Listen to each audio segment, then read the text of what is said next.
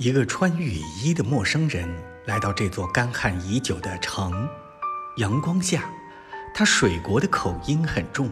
这里的日头直射，人们的脊背只有夜晚，月亮吸住面孔。月亮也是古诗中一座旧矿山。只有一个穿雨衣的陌生人来到这座干旱已久的城，在众人的脊背上。看出了水涨潮，看到了黄河波浪，只有结缆者又闲又新。